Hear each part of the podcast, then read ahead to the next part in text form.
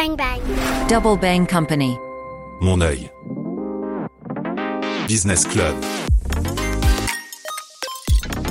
Bonjour à tous et bienvenue dans cette nouvelle déclinaison du podcast Mon œil, mon œil Business Club. L'objectif est d'explorer le monde des affaires en compagnie de personnalités clés. Aujourd'hui, je reçois Karim Tzazi, industriel au Maroc et en Afrique. On va parler du groupe Tzazi, de Richbond, on va parler business. Et comme Karim Tzazi est aussi un acteur engagé de la société civile, on va découvrir ses points de vue sur la société qui nous entoure, la politique, les réformes. Je suis Islan Mathieu, vous écoutez Mon œil Business Club. Bonjour Karim Tazi. Bonjour. Karim Tazi, vous savez, sur LinkedIn, il y a deux lignes qui se trouvent dans le profil, directement sous le nom, Mhm. et qui définissent l'activité ou la fonction. Chez vous, on peut lire owner et bond. Je ne veux pas croire que ces deux mots vous résument tout à fait. Donc si vous deviez modifier ces définitions, ce serait quoi? Comment vous vous définissez, Karim Tazi? Alors, d'abord comme euh, citoyen marocain, ensuite comme, euh, oui, chef d'entreprise. Je crois que j'ai quand même euh, une caractéristique euh, majeure de, de la façon dont je me définis. Et puis ensuite euh, aussi comme euh, militant associatif et comme grand-papa. Voilà. Ça, c'est très important, vous avez raison. Alors, vous êtes administrateur du groupe Tazi, en charge du développement de Richbond. Oui. Quand on parle du groupe Tazi, on pense évidemment à Richbond, un des fleurons de l'économie marocaine, mais il n'y a pas que Richbond. Votre groupe, c'est 3000 salariés, c'est un milliard et demi de dirhams de chiffre d'affaires. Ce sont des filiales dans différents secteurs comme le plastique, les graisses végétales, donc l'agroalimentaire, l'immobilier. Est-ce qu'on peut revenir sur l'historique de ce groupe et comment il est arrivé à ce qu'il est en 2023 Le groupe a été fondé par mon père euh, à la fin des années 50. Et donc, euh, il a ses origines dans la transformation des matières plastiques. C'est une histoire que beaucoup de gens connaissent et qui a d'ailleurs été d'actualité ces derniers jours sur les réseaux sociaux puisque l'un des moments phares du début de la carrière de mon père en tant qu'industriel du plastique a été lorsqu'il a sorti, produit la toute première brosse en plastique euh, extrêmement bon marché et très pratique qu'on appelait l'Amsta et qui est donc devenue la fameuse brosse Tazi. Cette brosse, euh, elle a été utilisée par des millions de cheveux crépus, d'abord au Maroc, puis ensuite euh, parce que elle n'était pas protégée dans sa conception. Ensuite, euh, petit à petit, elle a été adoptée dans d'autres euh, régions où les gens ont des cheveux crépus, au Mexique, au Brésil, puis en Inde et maintenant en Afrique. Donc, c'est d'abord une entreprise industrielle qui a ses origines dans la transformation des matières plastiques.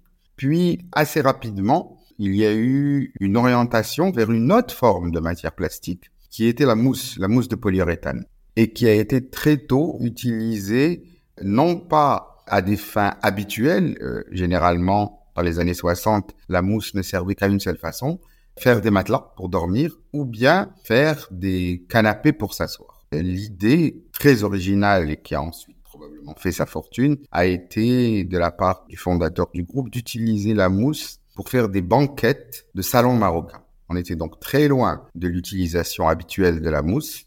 On était là dans la substitution pure et simple de la mousse à ce qui était à ce moment-là le composant quasi unique d'une banquette de salon marocain, d'un divan, à savoir la laine brute. Et cette laine était un composant coûteux puisque elle était non seulement la matière de rembourrage, mais elle était aussi la dot de la mariée et l'épargne du ménage. Donc, euh, la substitution de la mousse a mis le salon marocain dans sa, la forme que nous connaissons aujourd'hui à la disposition de pratiquement tous les ménages marocains.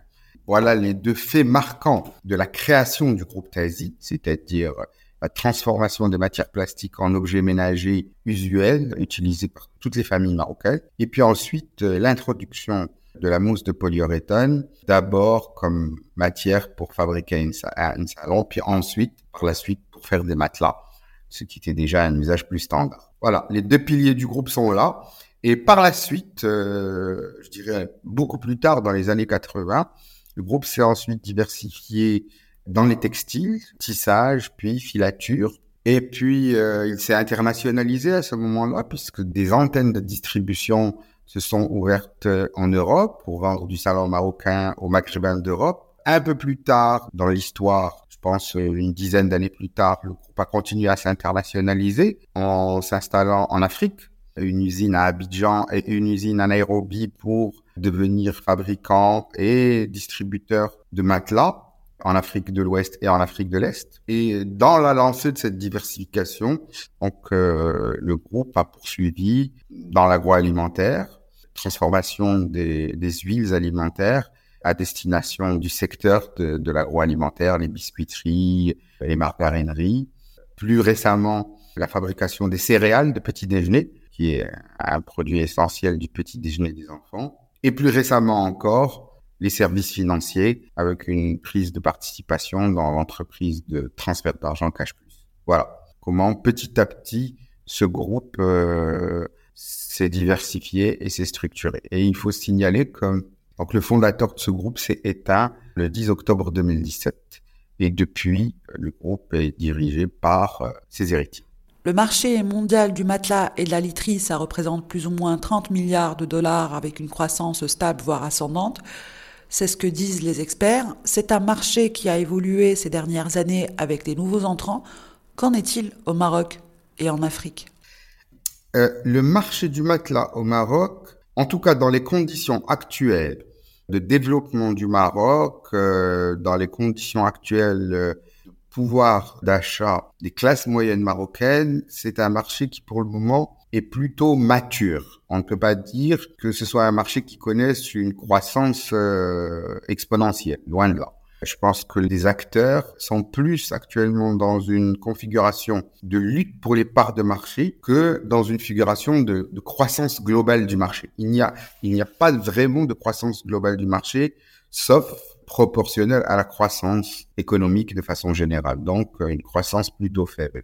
Et c'est justement ce qui nous a poussé à aller chercher des relais de croissance ailleurs qu'au Maroc et notamment en Afrique, où là, par contre, il est très clair que euh, y a une croissance euh, assez vive. En Afrique de l'Ouest, en tout cas, le véritable matelas est plutôt dans les phases euh, assez initiales de son développement, et donc la croissance est assez vive et il y a transformation des habitudes de sommeil, des habitudes d'ameublement des familles. Et nous allons vers une adoption de plus en plus rapide du matelas par les, les, ménages ouest-africains et notamment de ce qu'on peut appeler un véritable matelas, parce que ce qui prédominait jusqu'à présent, c'est plutôt des fines euh, plaques de mousse euh, habillées de, de tissu, alors que là, petit à petit, on va vers l'adoption de quelque chose qui ressemble à un véritable matelas, soit à ressort, soit un matelas Ça, c'est pour l'Afrique de l'Ouest.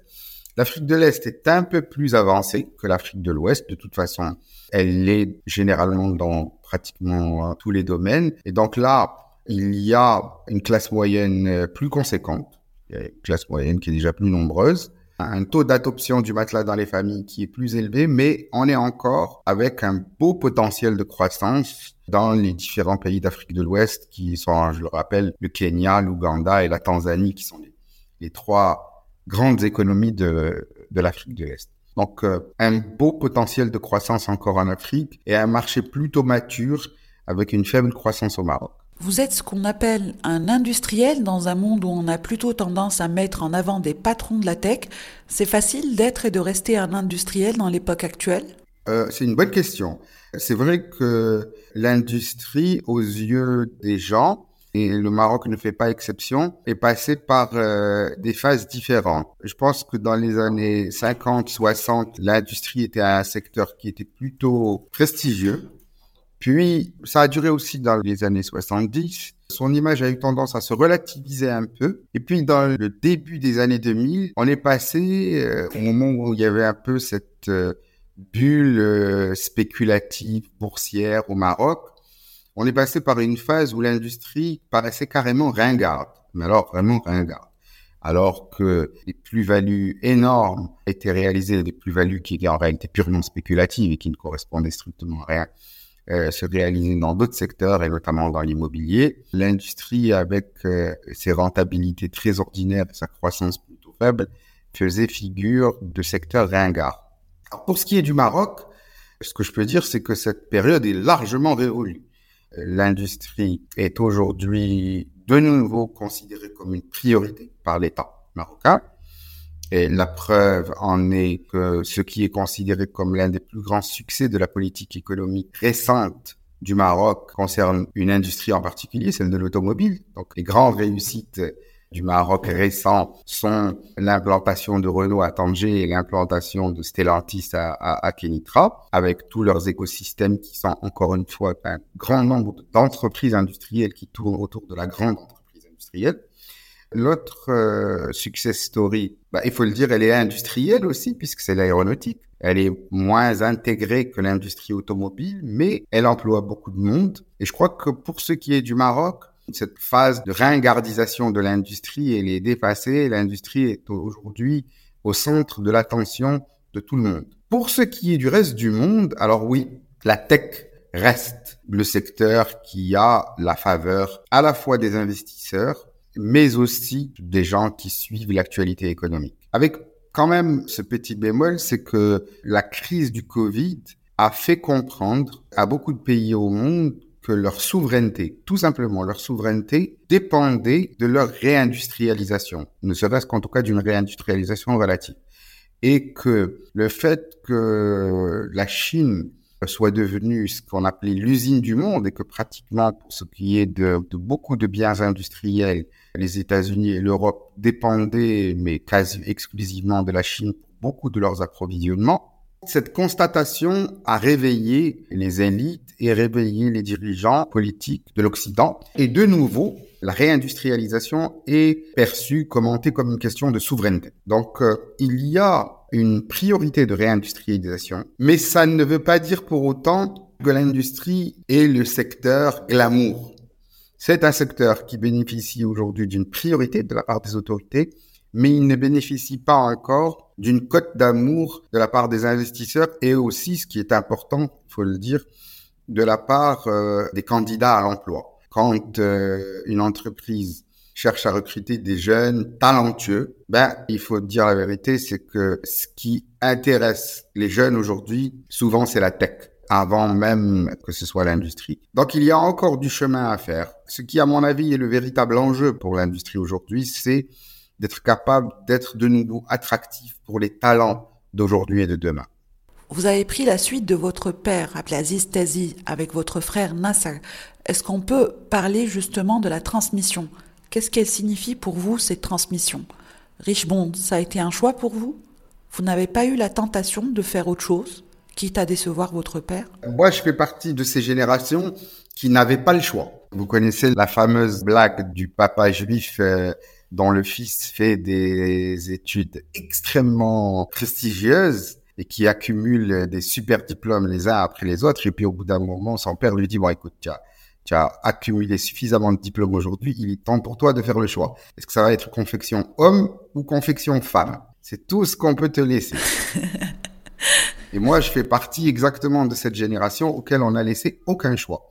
Mon père euh, a même d'ailleurs mis fin de façon brutale à mes études et à celles de mon frère, parce que moi, ce que je voulais, c'était moi aussi aller peut-être à un PhD ou quelque chose comme ça. Et puis à un certain moment, en 1984, le coupé est tombé et vous rentrez tous les deux à la maison tout de suite. Voilà, c'était c'était aussi simple que ça et c'était pas discutable et à l'époque euh, c'était pas envisageable même de discuter l'ordre du père. Donc nous avons euh, mis un terme à, nos études, mon frère et moi-même, et nous sommes rentrés. Et à ce moment-là, un parcours d'intégration s'est fait de la façon la plus chaotique qui soit, puisque il n'y avait même pas de plan d'intégration comme on les connaît aujourd'hui.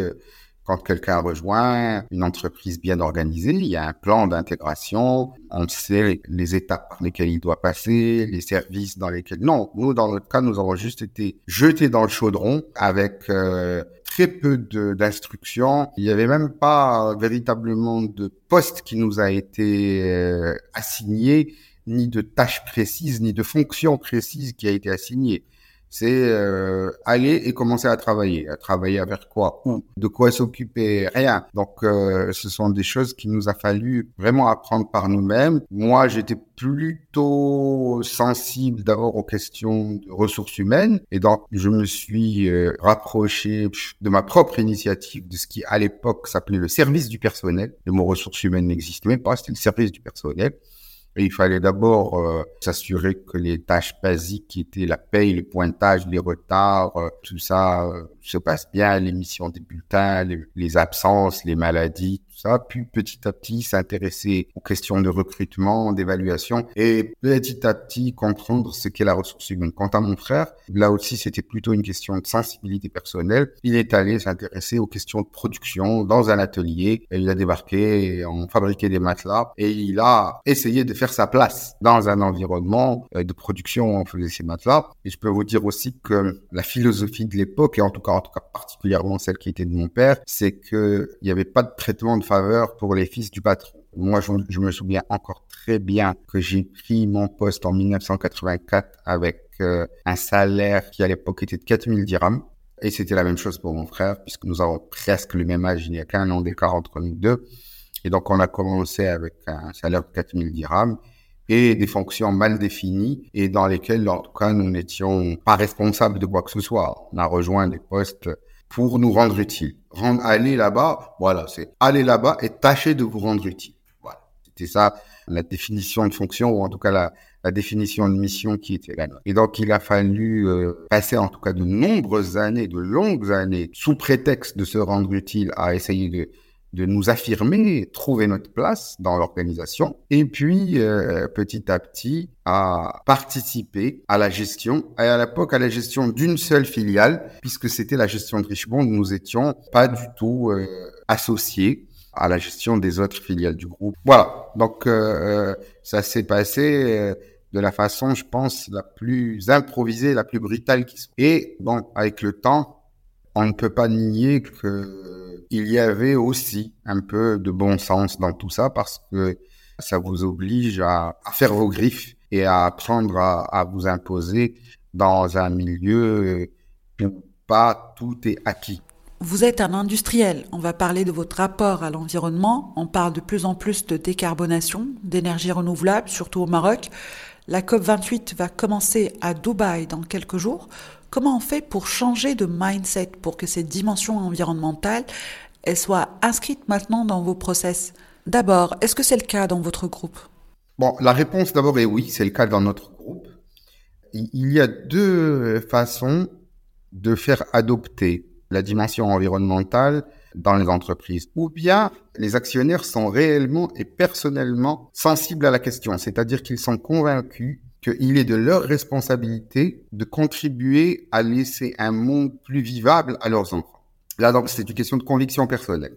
Ou bien alors, et c'est souvent ce qui marche avec euh, les industriels, en tout cas les hommes d'affaires malheureusement, c'est que euh, il faut faire parler le portefeuille, c'est-à-dire les convaincre que leur intérêt financier est la conversion et de s'engager dans la transition euh, environnementale ou en tout cas du point de vue énergétique. Alors dans notre cas, la conviction personnelle y est, elle y était depuis très longtemps puisque le groupe s'était engagé en tout cas dans une démarche euh, zéro déchet et recyclage depuis 10-15 ans, en tout cas, ou même plus, puisque c'est nous, nous, sommes un groupe qui est pratiquement zéro déchet et qui euh, recycle une très grande partie de ces déchets. Et là où la conviction a nécessité des investissements qui sont beaucoup plus importants, c'est pour ce qui est de la dimension énergétique. C'est-à-dire quand les débats et tout ça nous ont fait prendre conscience que c'était plutôt la partie énergétique et plus précisément les émissions de carbone euh, et les rejets de carbone dans l'atmosphère qui étaient le véritable marqueur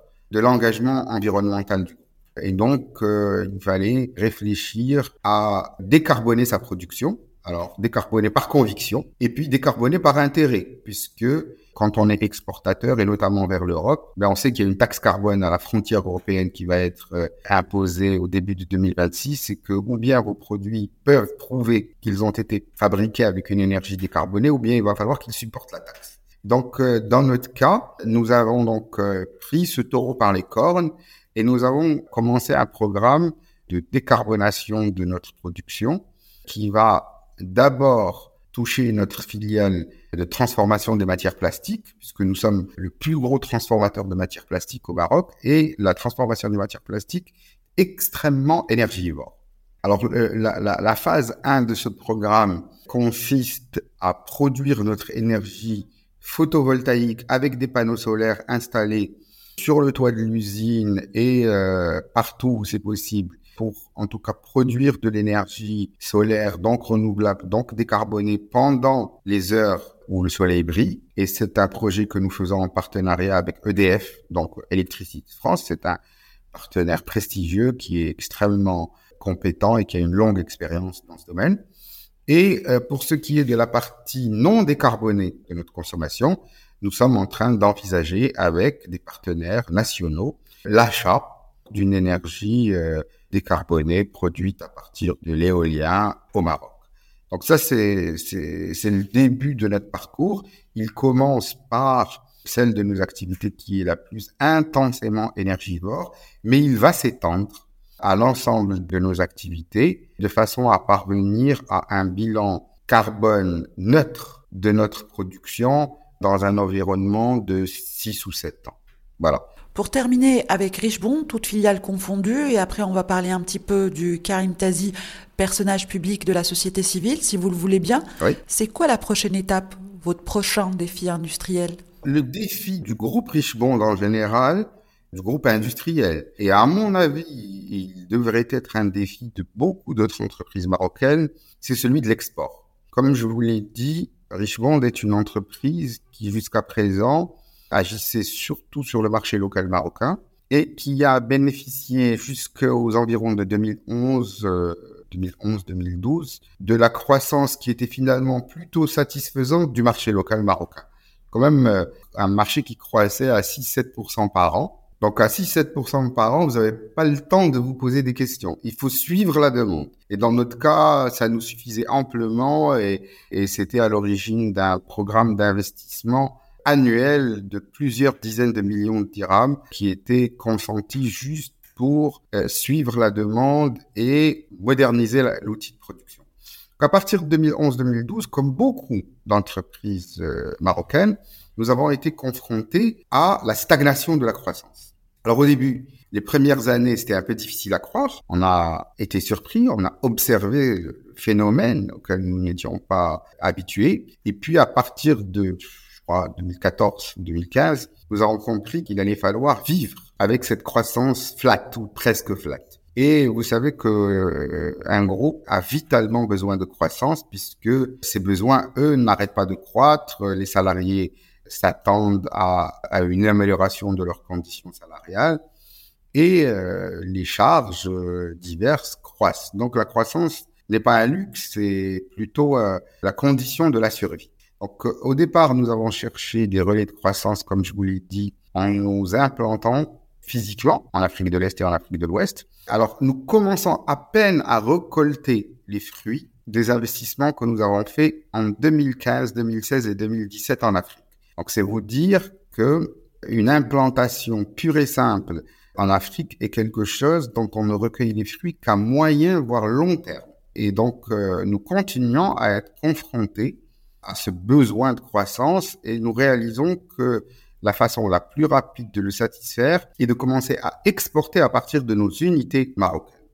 Et donc le défi qui va s'adresser à nous, c'est de devenir exportateur depuis le Maroc dans différents domaines. Alors euh, nous restons quand même proches de nos métiers. Alors les débuts se passent de façon plutôt encourageante dans le domaine du plastique, puisque aujourd'hui nous parvenons quand même à exporter 10% de notre chiffre d'affaires annuel dans notre filiale plastique. Ça peut paraître modeste, mais c'est un bon départ. Tout le boulot reste à faire encore sur euh, la plus grosse filiale du groupe, à savoir Richemont, parce que là, le plastique, c'est un matériel très dense. Souvent, les objets en plastique sont empilables et donc, euh, finalement, peuvent être transportés à des coûts relativement abordables et supportables, surtout quand on exporte sur des marchés de proximité comme l'Espagne.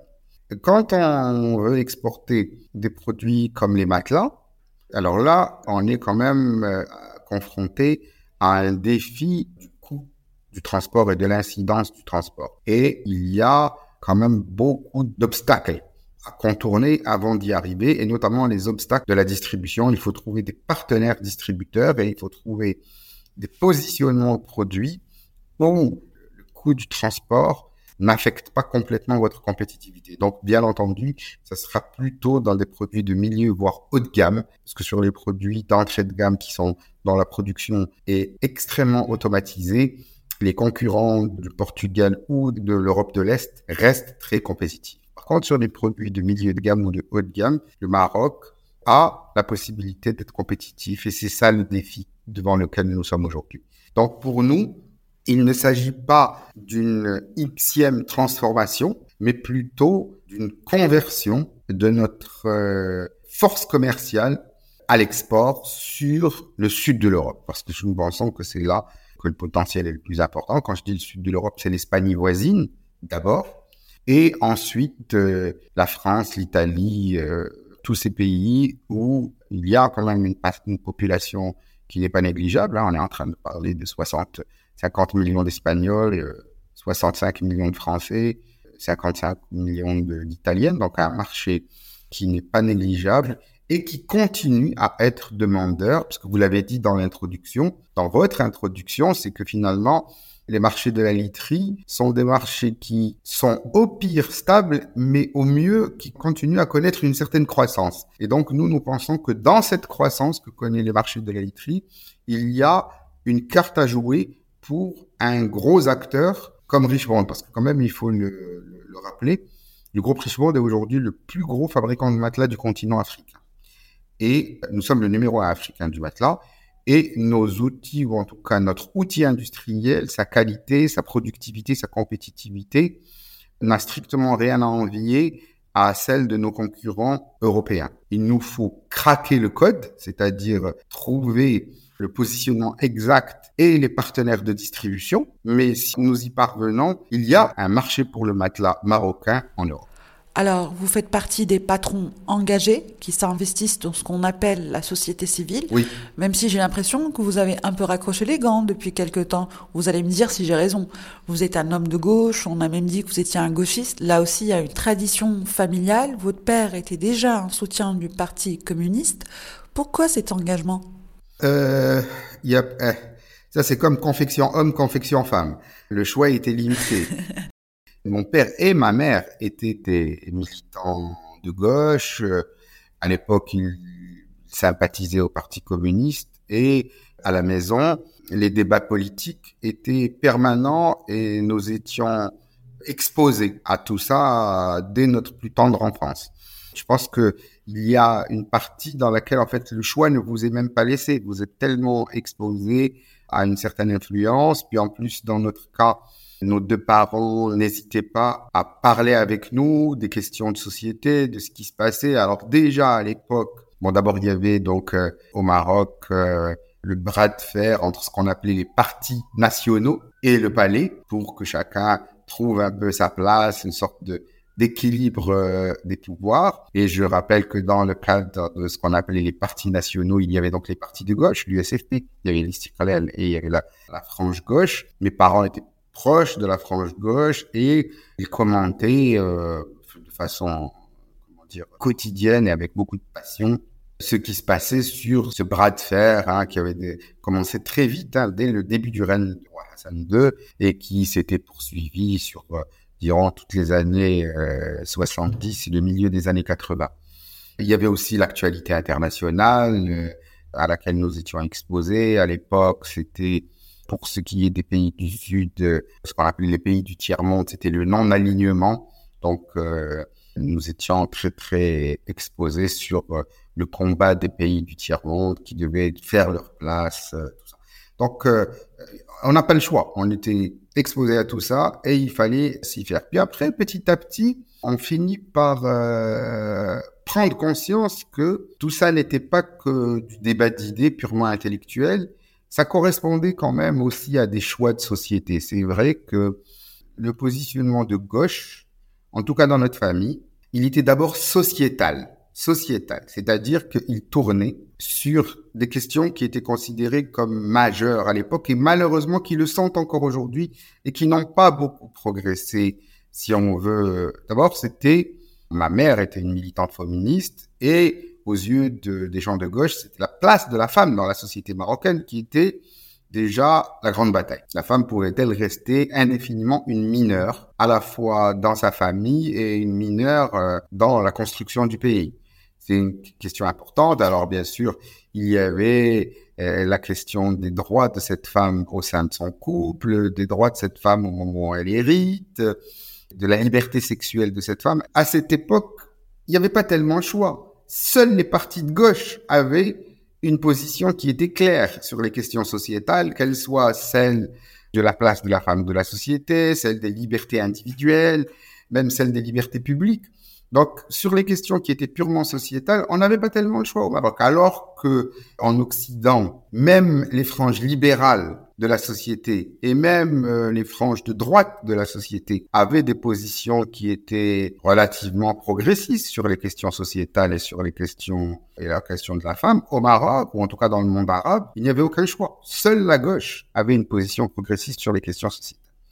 Après, il y avait le deuxième niveau, qui était celui de la justice sociale à savoir que est-ce que l'ordre qui règne, et bon, c'est une question qu'on peut se poser à toute époque et dans tous les pays du monde, est-ce que l'ordre qui règne est un ordre juste ou un ordre injuste? Voilà, c'est une question qui est toute bête. Hein. Où que vous soyez, quel que soit le moment de l'histoire dans lequel vous prononcez, il y a question de la justice ou de l'injustice de l'ordre qui règne. Clairement, l'ordre qui règne dans beaucoup de pays du monde est un ordre injuste. Après, on peut le qualifier de différentes façons. Est-ce qu'il est injuste en faveur des détenteurs du capital ou est-ce qu'il est injuste en faveur des détenteurs du pouvoir? Est-ce qu'il est injuste en faveur de l'alliance entre les détenteurs du capital et les détenteurs du pouvoir? Toujours est-il que, au bout du compte, il est injuste cet ordre et donc euh, il se manifeste par un creusement des inégalités entre ceux qui détiennent le capital ou ceux qui détiennent le pouvoir. Voilà. Et euh, avec cette détention viennent les privilèges, la richesse, le confort, le pouvoir, euh, tout ça et tout ça. Donc euh, la conviction profonde hein, qui était celle de mes parents, même si eux, au fur et à mesure que l'entreprise familiale se développait et devenait de plus, de plus en plus prospère, même si eux migraient dans le camp de ceux qui étaient les bénéficiaires de l'ordre qui règne, eh bien, malgré ça, ils n'ont pas quand même renié leur conviction qui était que ben, cet ordre est injuste et qu'il faut quand même participer par le militantisme à le rendre plus juste. Et le rendre plus juste, c'est un certain nombre de combats qui sont d'abord que euh, les franges de la société qui sont les moins avantagées et d'abord plus leur mot à dire à travers les élections, à travers euh, la liberté de presse et tout ça, qu'elles aient les moyens d'abord de se faire entendre, de se défendre par elles-mêmes. Ensuite, pour ce qui est de leurs besoins les plus importants, à savoir l'éducation et la santé, que euh, les services publics d'éducation et de santé fournissent une éducation de qualité et une santé de qualité de façon neutre et égal à tous les citoyens marocains. Et donc, je pense que c'est un combat qui est encore d'actualité aujourd'hui.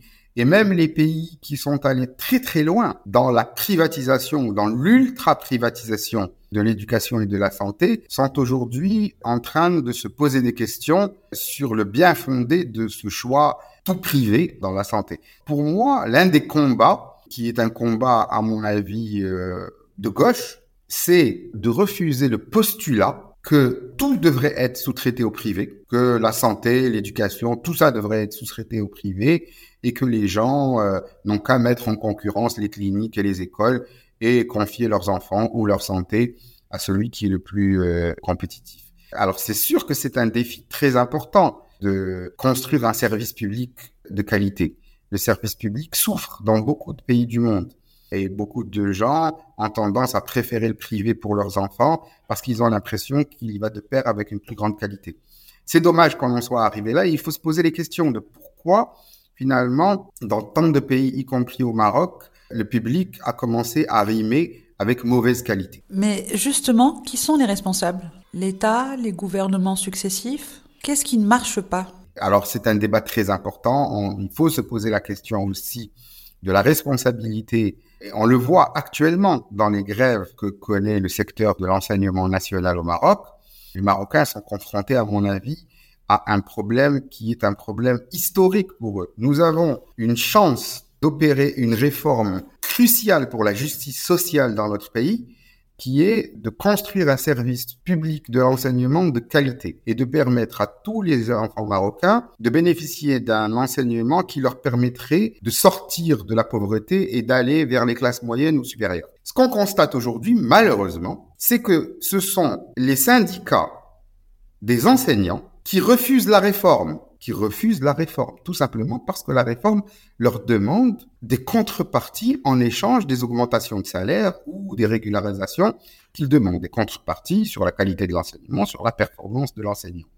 Et finalement, ce qu'on est en train de voir aujourd'hui, c'est que un combat qui aurait dû être un combat de la gauche, un combat des hommes de gauche, est un combat qui est aujourd'hui torpillé, torpillé, saboté, il n'y a pas d'autre façon de le dire, par des organisations de gauche.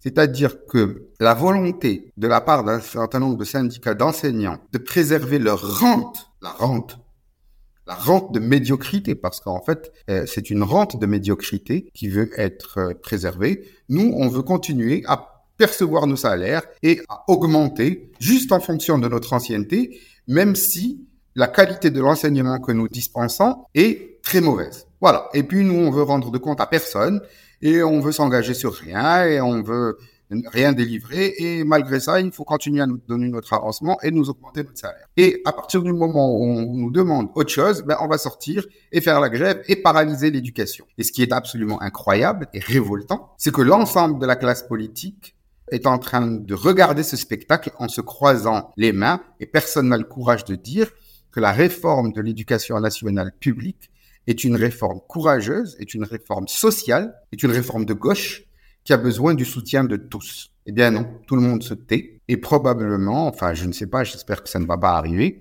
cette réforme qui à mon avis est la plus importante de l'histoire du Maroc indépendant est mise en danger par les rentiers, les rentiers des syndicats de fonctionnaires de l'éducation nationale. Voilà, les combats de gauche ne sont pas aussi noirs et blancs qu'on ne le croit, et les, les, sincères positionnements conservateurs ou progressistes ne sont pas aussi faciles à distinguer. Je considère qu'aujourd'hui, les syndicats qui sont dans la rue sont des syndicats conservateurs qui défendent une rente de médiocrité au détriment des enfants du peuple. Et que le vrai combat des gens de gauche devrait être de condamner l'attitude des syndicats de fonctionnaires aujourd'hui, de les condamner de la façon la plus ferme. Eh bien, ils ne le font pas. Et c'est une honte. En fait, votre truc, c'est la justice sociale. Oui, c'est un combat pour la justice parce que je crois que il y a une euh, tendance quasi inhérente à la condition humaine de ressentir l'injustice. On la ressent tous on ressent qu'il y a une injustice, on ne l'intellectualise pas nécessairement, on n'est pas nécessairement capable de la conceptualiser, de défendre, mais on ressent qu'il y a une injustice. Il suffit de sortir dans la rue au Maroc ou de se balader dans le pays pour voir qu'il y a de l'injustice partout, partout. Au premier feu rouge, on la voit. En sortant de Casablanca, on la voit. Partout, partout, on la voit. Et il faut se poser la question, mais est-ce que cette injustice, elle est incontournable Est-ce que c'est une malédiction, c'est une fatalité sur laquelle on peut rien, ou est-ce qu'on peut agir sur elle? À partir du moment où on, on, estime qu'on peut agir sur elle, ben à ce moment-là, on s'inscrit dans une quête de justice sociale. Après, alors que cette quête de justice sociale soit une quête de gauche ou de droite, moi, je n'ai pas la prétention de pouvoir répondre à cette question parce que j'ai tellement été déçu par les partis de gauche et notamment par les partis de gauche marocains que je ne crois plus en rien. Et d'ailleurs, même les partis de gauche européens ne sont pas tellement plus vertueux aujourd'hui que les autres. Franchement, je ne sais plus qu'est-ce qui est de gauche et qu'est-ce qui est de droite, et je ne sais plus du tout à quel sein me vouer. Mais, mais en tout cas, ce que je sais, c'est que l'injustice est là, elle est partout, elle crève les yeux, et que beaucoup de gens se battent beaucoup plus pour la quête du pouvoir, ou la quête des bribes du pouvoir, ou la quête des rentes qui sont liées au pouvoir, ou aux bribes du pouvoir, qu'ils ne se battent pour euh, corriger les injustices. En tout cas, moi, je ne crois pas beaucoup dans la sincérité de la plupart des acteurs politiques marocains qui disent se battre euh, euh, pour la justice sociale. Est-ce que le Karim Tazi citoyen a mis en danger le Karim Tazi entrepreneur? Oui, oui, c'est de notoriété publique. Je n'ai rien à cacher. C'est de notoriété publique. Et effectivement, il fut un temps, je pense, pendant oh, le, paroxysme de cette époque était au moment du printemps arabe. Mon engagement politique a eu des conséquences sur mes intérêts, sur les intérêts euh, business, non pas parce que si ce n'était que les miens, ça ne serait pas très grave.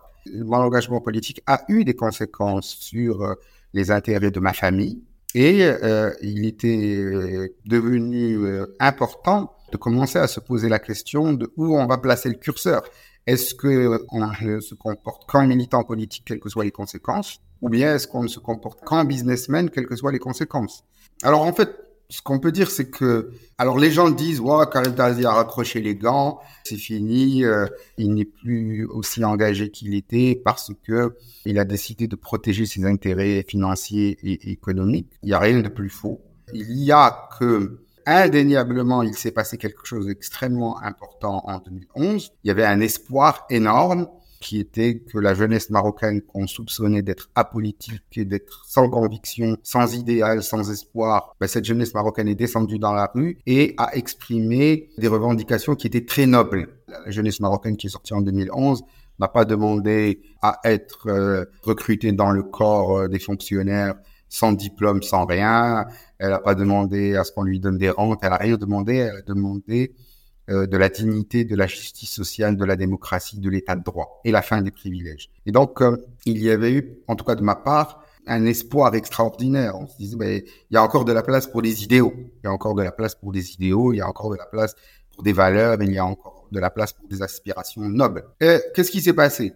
Le mouvement a décroché une euh, concession majeure qui a été la Constitution de 2011. Cette Constitution, qu'elle n'était pas parfaite, mais il y avait beaucoup de choses dedans. Il y avait beaucoup de choses qui étaient des véritables acquis. Le problème, c'est que la suite, le relais, devait être pris par les partis politiques.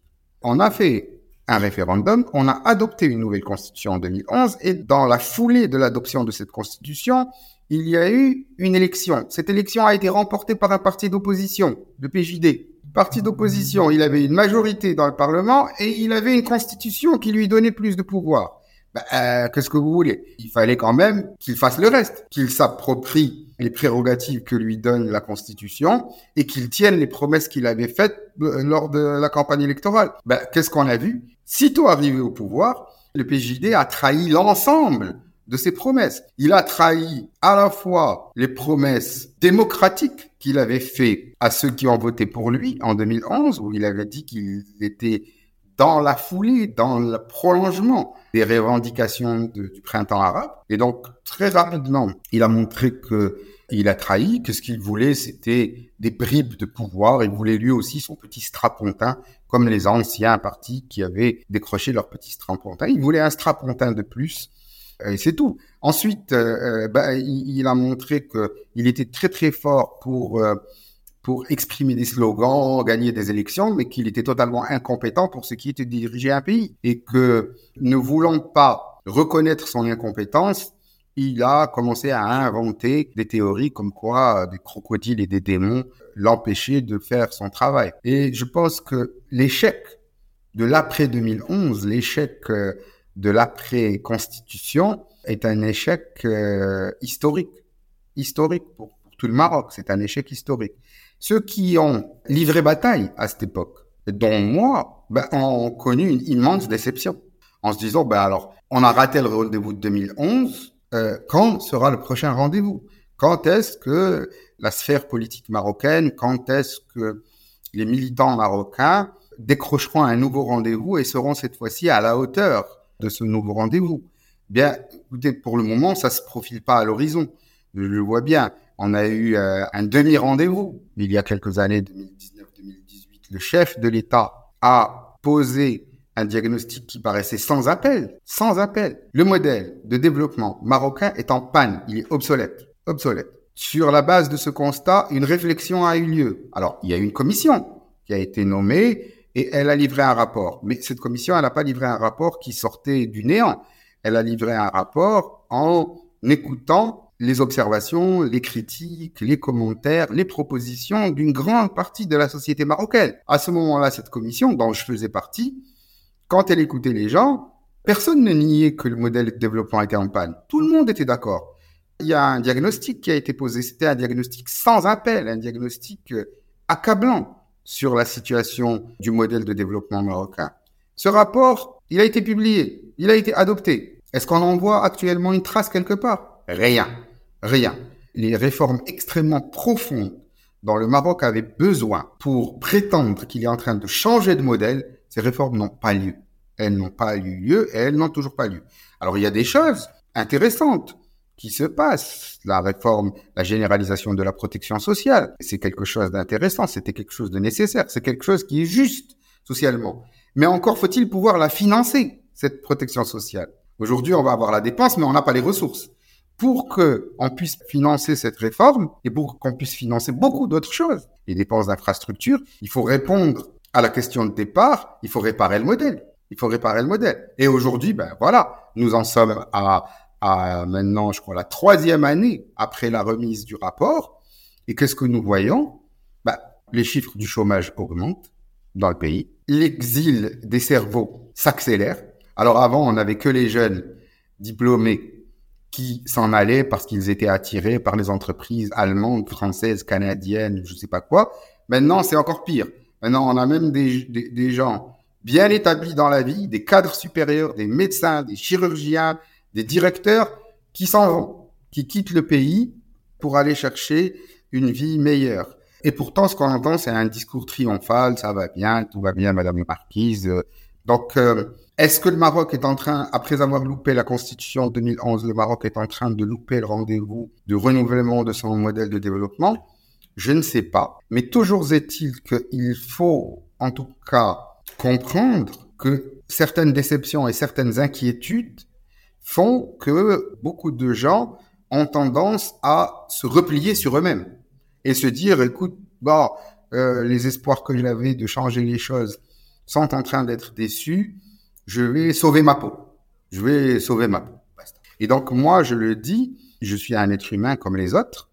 J'ai beaucoup cru, j'ai beaucoup cru dans les chances qu'on avait de changer les choses en 2011. Je me suis vraiment sincèrement et totalement impliqué dans l'année de travail et de réflexion qui était celle de l'élaboration d'un rapport sur un nouveau modèle de développement. Et j'étais plein d'espoir hein, euh, au moment où ce, rapport avait été adopté. Ben, Aujourd'hui, je suis inquiet, voilà, comme beaucoup de, comme beaucoup de décideurs marocains.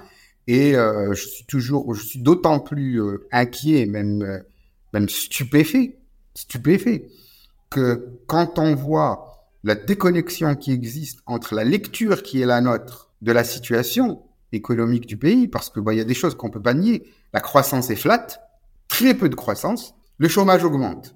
Ok, alors c'est vrai, on a fait des choses magnifiques dans les infrastructures. On a un des pays qui a les plus belles infrastructures du continent africain et dans certains domaines parmi les plus belles infrastructures même du monde arabe. On a des infrastructures magnifiques.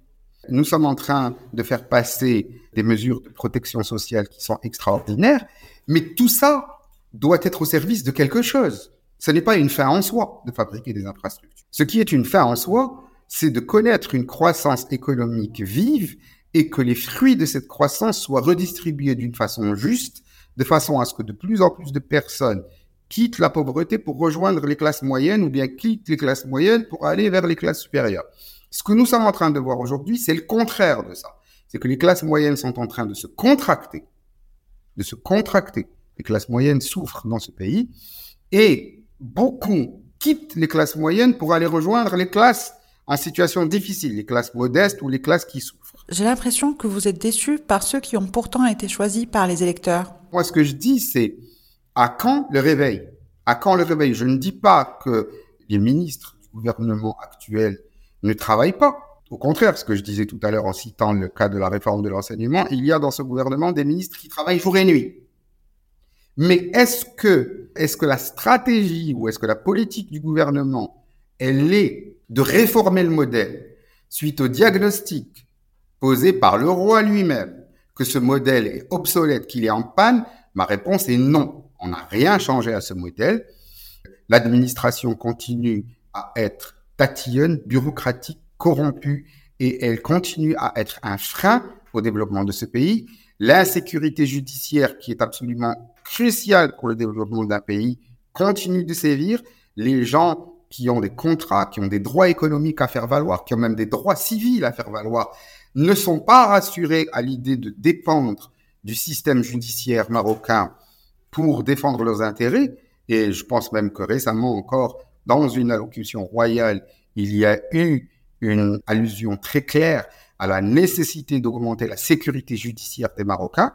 Donc, tout ce qui touche à ce qu'on appelle la confiance, c'est-à-dire euh, l'ingrédient le plus important pour le développement d'une économie libérale, c'est la confiance. Une économie libérale ne peut se, se, se, développer que sur la base de la confiance. Et il, ne faisait aucun doute, et, et, encore une fois, il s'agissait d'un diagnostic royal, qu'il y a une crise de confiance au Maroc et qu'il fallait restaurer la confiance dans ce pays, la confiance dans l'avenir du pays, la confiance dans les institutions, la confiance, la confiance, la confiance. Eh bien, ce que je vois, c'est que sur ces points précis, qui sont de la restauration de la confiance et de la réforme des éléments clés du modèle, malheureusement, nous n'avons pas avancé. Alors, euh, je sais que le discours ambiant est à l'euphorie. On va avoir la Coupe du Monde en 2030. On a eu les assemblées générales annuelles du FMI, tout ça. Bon, très bien. Est-ce que tout ça a changé quoi que ce soit au, au taux de croissance de l'économie marocaine? Non. Est-ce que tout ça a résorbé le chômage? Non, il continue d'augmenter. Alors, que dire? Quand vous tenez ce discours, on vous dit que vous êtes un nihiliste, que rien ne vous satisfait, que vous n'êtes jamais content, que vous voyez jamais les choses de façon positive. Alors, qu'est-ce que vous faites? Ben, Vous vous taisez. Voilà. Merci Karim Tazi d'avoir été l'invité numéro un de Mon Oeil Business Club. Merci de, de, m'avoir accueilli dans votre entretien. Merci à toutes et à tous de nous avoir suivis. Si vous avez aimé ce podcast, n'oubliez pas de liker et de le partager. Vous pouvez aussi mettre quelques étoiles sur Apple Podcast. Ça aide.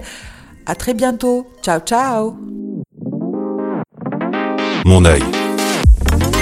Business Club.